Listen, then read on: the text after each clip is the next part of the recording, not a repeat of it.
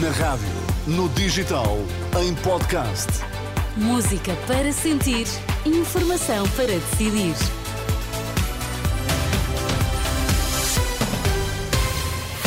As notícias agora na Renascença, segunda-feira, 9 da manhã. Olá, André Rodrigues. Olá, Ana. A esta hora, o que é que temos que saber? Falta de professores nas escolas, diretores alertam para um cenário de eventual pandemia no sistema educativo. Já há camionistas portugueses afetados pelo protesto dos agricultores franceses que hoje ameaçam bloquear os acessos a Paris. E no desporto, o que é que nos trazes? Luís Aresta, bom dia. Olá, Ana, bom dia. Bate regressa às opções no Benfica. Cabo Verde tenta juntar-se à Angola nos quartos de final do CAN. Estão agora 11 graus em Lisboa, 11 no Porto, estão 15 graus em Faro. São as notícias das 9 na Renascença com a edição de André Rodrigues. A educação pode estar na iminência de uma pandemia. O comentário do presidente da Associação de Diretores de Agrupamentos e Escolas Públicas ao estudo do ISCTE, que indica que todos os dias faltam em média 11 mil professores nas escolas portuguesas e que há 5 mil turmas sem pelo menos um docente. Em declarações à Renascença, Filipe Lima alerta que a escassez de professores pode pôr em causa o funcionamento do sistema educativo em Portugal. A escassez de professores, neste momento, pode transformar-se, e ninguém quer, numa pandemia na educação. Podemos chegar ao cúmulo de não termos professores para as turmas respectivas, o que já está a acontecer eh, até ao momento em relação aos professores de substituição que não existem. Filipe Lima e a posição dos diretores dos agrupamentos de escolas eh, públicas ao estudo do ISCTEC indica que, em média, faltam 11 mil professores nas escolas portuguesas. Um estudo revelado esta segunda-feira pelo Jornal Público que indica que a doença de longo prazo é o principal motivo para o absentismo dos professores. PSAD em empate técnico. Se as eleições fossem hoje, o Partido Socialista voltaria, no entanto, a ser o mais votado, com 30%, mas a Aliança Democrática surge com 26%. 2,7%. Tendo em conta a margem de erro, este resultado significa um empate técnico. Na terceira posição aparece o Chega, com 17% das intenções de voto. Seguem-se depois Bloco de Esquerda, Iniciativa Liberal, CDU, PAN e LIVRE. Para Luís Aguiar Conraria, da Universidade do Minho, os resultados da sondagem das sondagens mostram que, a confirmar-se, poderá ser a direita a decidir o futuro político do país. O que esta sondagem dá a entender é quando uma pessoa vê a AD com 26% e o Chega com 17%, eh, fica a ideia de que os destinos do próximo governo serão decididos à margem do PS, que é a direita, se quiser juntar, portanto, está dentro do seu campo de possibilidades, muito provavelmente em maioria absoluta. Luís Aguiar Conraria, a sondagem das sondagens é um modelo estatístico da Renascença que agrega todos os estudos de opinião desde 2016, um trabalho que pode ser consultado em rr.pt. A fatura da farmácia está a ser mais pesada para os portugueses, consequência da ruptura de estoque de vários medicamentos genéricos.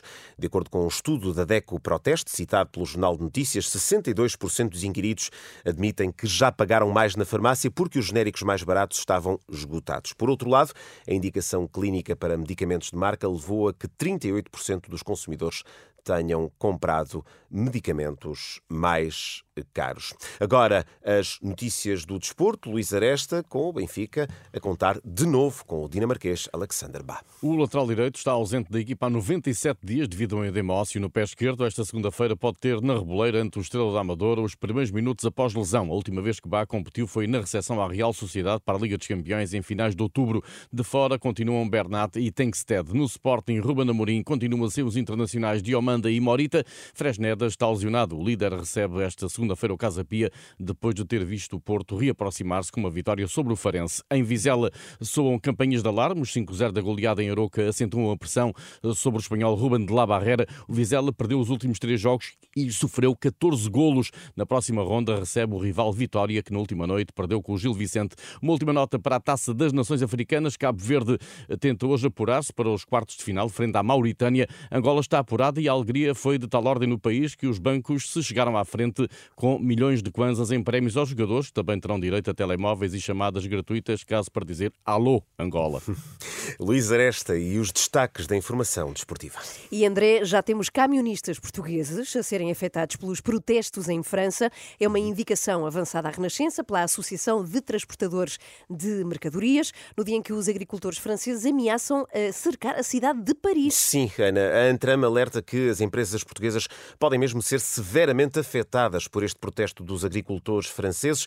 Em entrevista à Renascença, o presidente da Antram, Pedro Polónio, confirma que já há atrasos na entrega de mercadorias. Este responsável começa por dizer que, apesar de estar concentrado em Paris, este protesto está também espalhado por toda a França. E existem alguns pontos que são bastante complicados para os nossos motoristas e também para as nossas empresas, desde logo as entradas das principais fronteiras entre Espanha e França, como é o caso de Bayonne, que é um dos pontos mais afetados e já está assim há vários dias. Também nos circuitos principais, nas principais linhas de atravessamento de França, em pontos estratégicos como a zona de Limoges, Poitiers, e agora muito focados também na zona de Paris e também no norte de França, em direção de Paris, em direção à Bélgica. São sítios onde, com grande regularidade, os motoristas vão encontrando dificuldades para conseguirem circular. O que é que isto está a gerar? Atrasos nas entregas? Algum tipo de condicionamento? Gera muitos atrasos nas entregas. Houve diversas cargas que foram atrasadas, quer cargas a saírem de Portugal com destino à França e outros países a norte de França, quer também no sentido inverso. Aliás,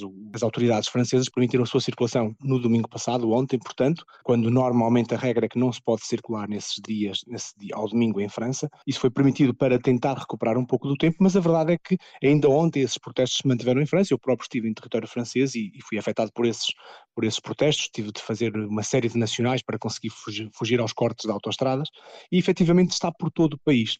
E aquilo que agora parece mais impactante é também a zona de Paris, uh, onde se fala muito de um cerco dos agricultores à cidade, é algo que poderá afetar muito não só as empresas transportadoras, mas também os nossos clientes. Pode também afetar eh, a matéria-prima que chega a Portugal? Sim, sem dúvida nenhuma.